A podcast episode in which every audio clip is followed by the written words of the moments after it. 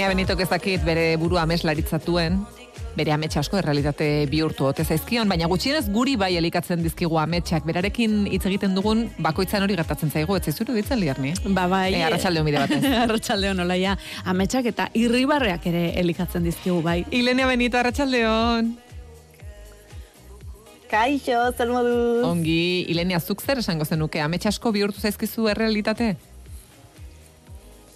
Bueno, maitasun ametsak ez. Hori badakizu ez ez, baino tira, liburu denda bat ireki nuen eta Brad Pitt ezagutu dut. Beraz, bai ez esango nuke, baten bat bai. E, bai, bai, bai, ez zaite gutxiagorako iruditzen, bi lorpen horiek e, zure bizitzan eukita, baina gaur zen gairekin, elikatuko dizkiguzu ametsak eta irribarreak.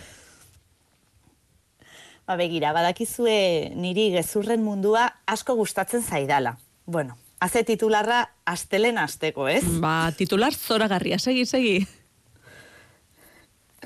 Tira, ez da gezurtia naizela edo gezurrak gustoko ditudala, baina gezurrak noiz esaten ditugun edo zergatik ulertzea asko gustatzen zait. Eta hemen, gezurrak defendatu ditut, hori ere egia da, no meskondo, baina gaur horri bueltatxo bat eman nahi diot. Gaurko gaia hause bai da titularra, eh? Aitzakiak aitzakiak bai ala aitzakiak ez. Esan nahi dut, aitzakiak jartzen dituzue, eta noiz edo norekin. Kontatu baten bat, mesedez. Baitzakiak, e, jo, gure artean eh, hitz egin dugu mm. honen inguruan. Eh, bai. aitzakiak jartzen ditugu, nik bereziki bai. sofan horrela, bola bat eginda geratu nahi dudanean, eta kompromesoagatik, kompromesoagatik norbaitekin geratu naiz, baina apuru ematen dit e, ez esatea eta horrelakoetan bai, aitzakiak bai liar nizu. Bai, bai, nik ere bai. E, uste dut e, gehiago ba konfiantza asko ez dudan jendearekin igual geratu ba naiz edo ba e, fiskatolaiak esaten duena eta joan nahi ez badut, ba esan beharrean ez daukago gorik ba aitzakiaren badi hartzen dut eta gero neure buruari ba milaka aitzakia jartzen dizkiot gauza askotan seguruenik. Ilenia baina zergatik galdetzen diguzu ba. A begira, lehen bizi, hasieran esan bezala, zintzoa izan nahi dut, eta egia esan, nire ingurukoek beti esaten dute, aitzakien asmatzaile paregabean aizelani. Lagun batek zerbait eh, egin nahi ez duenean, adibidez sofan dagoenean zuezela, olaia, telefono hartzen du eta ilenia, zer esango dut hau ez egiteko, edo leku honetara ez joateko. Azken finean, zer da aitzakia? Ba, historio bat, eta niri historioak asmatzea eta kontatzea, ba, izugarri gustatzen zait. Hau, zuek jakiteko, eh? Gaur, ez ditut gezurrak esan nahi. Mhm. Gauza da, aitzakiak aukeratu ditudala, lengo egunean, amak, aitzakia oso on bat kontatu zidadalako. Beira, ama irakaslea da. Eta irakasleak igual, aitzakien entzule handienak direla esan dezakegu? Bai, ustez? bai, bai, bai, bai, bai, bai, bai, bai, bai, bai, bai, bai, aitzakien profesionala izateko irakasle bat konbentzitu behar duzu. Hori da filtroa. Ez gara konturatzen, baina ikastolan aitzakiak sortzera ikasten dugu. Matematikak, soinketa, teknologia, gizarte, aitzakiak ere ikasten dira. Nahi gabe, baliteke. Hauxe, ikasle batek amari jarritako aitzakiak klasera ez joateko. Beira, imaginatu zazuen nire ama. Jon, atzo zergatik ez zinen ikastolara etorri, eta jon, ui, lupe, uf, oso gaixorik nengoen. Ez da covid eh? Larriagoa. Asteburuan, zapatilla berri batzu jantzi ditut eta oinetan min egin didate, baina min izugarria. Hasieran trombosi bat nuela uste nuen, baina ez, lasai, eh? Azkenean buruan infekzio bat sortu didate. Bueno, bueno, e, benetan esan zion hori, hori bai irudimena, eh? honek e, merezi du sariren bat, ez dakite hau esatea oso etikoa den, baina... Bai, bai, bai, bai, bai, niko orain ikasle honentzat txalo bero bat eskatu nahi dut. Oso ongi, zorionak, Jon, bai, txapo. Aitzakia tira, bostekoa igual bai emango diot irudimenik ez aio falta, baina txaloak ez dira horregatik. Ez, txaloak nire amari aitzakia kolatzen saiatzeagatik dira. Gauza bat, irakasleak aitzakien filtrorik onenak direla esan dut, baina hobeto pentsatuta egia esan bigarren onenak dira. Munduko, galaxia osoko, garai guztietako eta espezie guztietako aitzakien filtrorik onenak amak dira horiekin ausartzeko profesionala izan behar duzu. Aizue, zuen aitzakiak entzun nahi ditut ere, eh? Ze, amari edo irakasle bati esandakoak, eh? Mundu guztiak saiatu. Saiatu gara beti irakasleekin edo amarekin. Eta hemen bai ez nauzue bakarrik utzi behar, ziur naiz askok jon baino aitzakia hobeagoak esan dituzuela. Beraz, bota gurentzulenak ere jakin nahi ditut. Ez? No, gogoratuko dugu gure WhatsApp zenbakia 6 eta kontatu mesedez, irakasle edo guraso zaretenok, ama zaretenok, e, zeina hitzakia fantastiko irentxarazi izan mm, dizuete. Zuk Elenia balduzu horrelako historio propiorik, e, zuri, mm, zure amari ziria sartzen askotan saiatu altzinen umetan? Ba bai, ni amatimatzen askotan saiatu naiz. da, profesionala izateko, ba, saiakera asko egin ditu dala. Nire ama zorrotza izan da, eh? ez pentsa. Horregatik orain profesionala naiz. Nire talentuaz, noiz konturatu nintzen? Ba, historia hau ziur askorentzat ere ezaguna izango dela. Ez naiz bakarrik egon hemen ere. Nire talentua parranda batean deskubritu nuen. Beira. Gauza da, ba, lagun batzuekin, ba, batek etxean zuen likor kafe botila bat edan genuela. Ta, bueno, egun horretan, ba, nik gutxi afaldu nuen, pizza zati bat edo bi, ba, badakizue orduan esaten genuen hori afaldu, denbora galdu eta horrelakoak, bueno. Gauza da, gaueko amar terdietan niri ja goizeko bostak zirela iruditu zitzaidala. Ostras, ze berandu, nekatuta nago, ni etxera noa. Eta tipitapa, etxeruntz junintzen etxera sartu, eta bueno, ama. Ama bat eta guzti sofan eserita. Lanoria ikusten. Ni flipatuta, noski. Jode, zer egiten du nire amak goizeko bostetan telebista ikusten. Preokupatu egin nintzen eta bere alboan eseri nintzen. Eta bai, orain badator katastrofea. nire ama berriz imaginatu. Ilenia, ze goiz etorri zara? Zer moduz? Eta ni, Ni ondo berazu, zindagizuet, nire buruan ere momentu honek estanda egin zuela. Nire buruan dena martxan jarri zen eta entzuten nuen bakarra zera zen. Ilenia, ondo itzegin zazu, Ilenia mesedez, arrapatuko zaitu. Eta ama, niri begira, super serio, berriz. Ilenia, ondo zaude?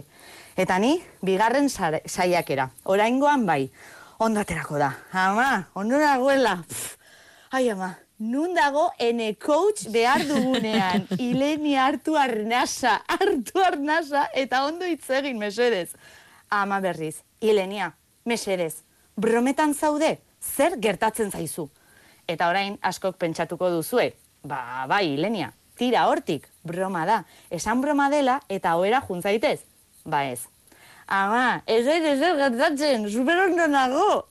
Bueno, eta orain prest, aitzakia dator afaria izan da. Nik uste pizza kadukatua zegoela eta digestioa ez dut ondo egin. Almax bat hartu dut bazpare, baina bueno, igual erreakzio egin dit. Oera noa, ze ez dizut kontagiatu nahi. Bueno, bukaerako ez dizut kontagiatu nahi hori, eh, Ilenia zoragarria. Eh, sofatik jeiki zinenean, eh, jekitzeko zer modu zibili zinean, gero ze pasazen? bueno, nuen moduan jeiki nintzen eta zuzen oera joan nintzen. Bueno, zuzen nire buruan, noski. Amak ez zuen hain zuzen ikusi. Baina, zer egin behar nuen? Egia esan? Horrelako kasuetan ezin da egia esan. Gure burua, gure gorputzak ez daude egia osorako prest. Aitzakiak. Bizi haupena posible egiten dute aitzakiek. Edo ez, Ez da izu horrelakorik inoiz gertatu. Bueno, gira guztiak ditugula, bai, Ilenia guztiak ditugu horrelako historiak, e, zuzena milde gira joaten zara, eta zuzara desastraren erantzule bakarra bai, gainera. Bai, bai, bai. Claro, claro. Ba, hausnarketa hau betiko moduan lagunen gana eraman dut, eta berriz ere gezurrak defendatzen ditudala esan didate. Baina, aitzakiak gezurrak dira? Aitzakiak fikzioa dira, irudimenean gertatzen diren gauzak gure buruan sortzen diren egoerak, jonek infekzio bat nabaritu zuen buruan. Zeinek esan dezake hori gezurra zen. Nola demostratu dezakegu? Ba ezin da. Zergatik ez nuen nik ongi itzegin gau horretan. Pizza izan zen, almaxa, likor kafea, ba nordaki, orduan lagun batek zera esan zian. Berari aitzakiak ez zaizkio bat ere gustatzen. Eta aitzakia gezur bat onartzea zela esan zian gezurretan ari zarela esatea dela itzakia esatea. Ordun bera, beste leku batetara eraman zidan. lokatzera. Imaginatu, zera esan zian. Zure bikotea gau batean desleala da. Behin bakarrik eta ezagutzen ez duzun pertsona batekin gertatzen da. Jakin nahiko zenuke, zer diozu? Ba, ez da bai dau, zenbatetan atera da, lagun artean. E, nik oraindik ez daukate erantzun bat. Nik e, esango dut, e, e, gaur txanda ez- pasa esango e, dut. Ez dudala jakin nahi. Bai. Gezurra nahi dut, aitzakia edo fantasia. Ilenia, zuk zer diozu? Ah, nik ere argi daukat. Nik aitzakia nahi dut. nik ez dut egia jakin nahi. Behin bakarrik gertatzen bada, etxera etorri, lasai-lasai, musu edo ez, baina aitzaki polit bat behar bada, ba aitzakia. Bai, bai, aitzakiak behin baterako ez gezurrak dira. Aitzakiak behin eskolara joaten zarenean erabiltzen dira. Behin lagunekin gelditu nahi ez duzunean, edo afari horretara, horretara bakarrik joan nahi ez duzunean, edo behin, behin amak mozkor harrapatzen zaituenean aitzakia esan behar da. Behin bakarreko momentuetarako irten bidea aitzakia da. Egia gehiegi estimatzen dugu, eta aitzakian ere egia egon daiteke. Horregatik, asmatu nahi dudana, zera da, aitzakiak irakurtzeko tresna, sazan moduko bat, aitzakia entzun eta aukera izan, egia identifikatzeko edo bakarrik aitzakia zintzoa dela jakiteko, aukera simple eta aukera premium, biak izango lituzke. E, aitzakien xazama, o, e, nola funtzionatuko luke, tresna honek, Ilenia? Begira, adibidez, jone zen astelenean ikastolara joan, ados. Zergatian gezurra esan du? Ez, zapatilla berriak jantzi eta min egin diote. Non dago egia? Ba, zapatilla berriak estreinatzeko asteburuan atera da eta igual, ba, berandu egin zaio. Bueno, aitzakian egia dago. Kasu, baliteke, ba, gure burmuinak lehendabiziko irakurketa batean aitzakia egia ez topatzea edo gure gorputzak egia osoa jakiteko prest ez daudelakoaren nire teoria ere egia izan izatea. Argi dago, pizzak egarria sortzen duela, eta nire lagunak bakarrik likor kafea zuela etxean. Ba, ze gertatu zen? Ba, pizza erreta tripetarako ba oso ona ez dela, eta likor kafearekin nastuta, gezurra esan nuen, ezetz defendatuko dut beti. Eta Shazam horrek ere ezetz esango du. Eta horrela lagunok, aitzakien profesional bat sortzen da, egia topatzen ikasi dudalako. Fikzioaren eta egi osoaren tarte horretan dago bizitza. Behin bakarri bada ere, utzi fikzioari egiten. Eta aizue, aitzakietan nik ere, barkamena eskatzeko modu bat ere ikusten dut. Zuek ez? Em, zazke zer esan nahi duzu horrekin, Ilenia? Abegira, esan nahi dut, zehose gaizki egin duzunean edo egin behar duzunean erabiltzen dituzu aitzakiak, ezta? Ba, aitzaki asmatzean penitentzia puntxu bat ikusten dut nik. Hau da, gaizki egiten ari zara edo egin duzu.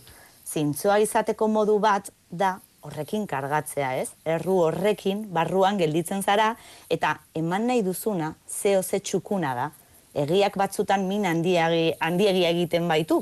Behintzat, zerbait sinesgarria eta originala asmatzeko esfortzua egiten baduzu, ez alda hori barkamena eskatzeko modu polit bat. Barkatu seko bat esatea baino edo sentimendurik gabekoa. Nik aitzakia on bat nahiago dut, historio divertigarri bat nahiago dut. Edo esfortzu horrek zeo ze esan nahi duela uste dut. Aurrean duzun pertsona hori inporta zaizula. Emaio zue bueltatxo bat, pentsatu zuen aitzakietan, eta ez esan ez dituzutela esaten, hori bai, hori bai gezurra dela. Gure buruari egunero aitzakiak esaten dizkiogu, lierni, zuk Mm, esan duzu bai, hasieran, bai, bai. ezta? Ba, gimnasioera joateko orduan, katxiz, gaur gaizki egin dut lo, eh? Bihar joango naiz, alarma gorria, hori gezurra da. Txokolate zatitxo bat hartuko dut, bat bakarrik, eske egun gogorra izan dut lanean, eh? Alarma gorria, tableta osoa barrura, gezurra. Edo, larrienak, gure ametsak ez betetzeko aitzakiak. Benetan nahi duguna ez egiteko aitzakiak. Eta lagun batek orduan esan zian, ja, Ilenia, hau desberdina da. Zure buruari aitzakiak esaten dizkiozunean, badakizu aitzakiak direla. Ha, akabo. Orduan xamurragoa da, badakizulako aitzakia dela, gezurra dela identifikatzen duzu, edo zure buruari ja barkamena eskatzen ari zarela badakizu. Beraz, argi dago, aitzakien irakurtzailea asmatu behar dugu lagunok. Hori, edo bitartean, ni bezala, aitzakien profesionala bihurtu. Beraz, praktikatu. Ze ametsak aitzakirik gabe ez dira betetzen. Aitzakien fasea gainditu artez dago paradisurik eta hori gainditzeko bazegin behar da. Aitzakia jarri mozkortzen zaretenean edo ikastolara joaten ez zaretenean. Mira, Ilenia, eh, agurra, eh, agurra esan aurretik, bueno, agurra esango dizugu, baina entzun zazu gure entzule baten aitzakia gustatuko zaizu eta. Bai. Nire aitzakia honako hau. E, eskolatik bueltan begi gorri xamarra neuzkan, denak jakiko dugu zergatikan. Eta magaldetu ziren zergatikan izan note zen hori, edo zergatikan nengoen hola sanion piztinatik gento zela. E, Suinketan piztina tokatu zitzia gula hortan. Gertatzen dana, e, DBH-etik ez genula suinketa egiten. Ni batxierren nengoen eta batxierregon ez genuen suinketarik. Ba hori, eh? literatura beti, fantasia beti. Ilenia eskerrik asko besarkada bat. Zuei, aio!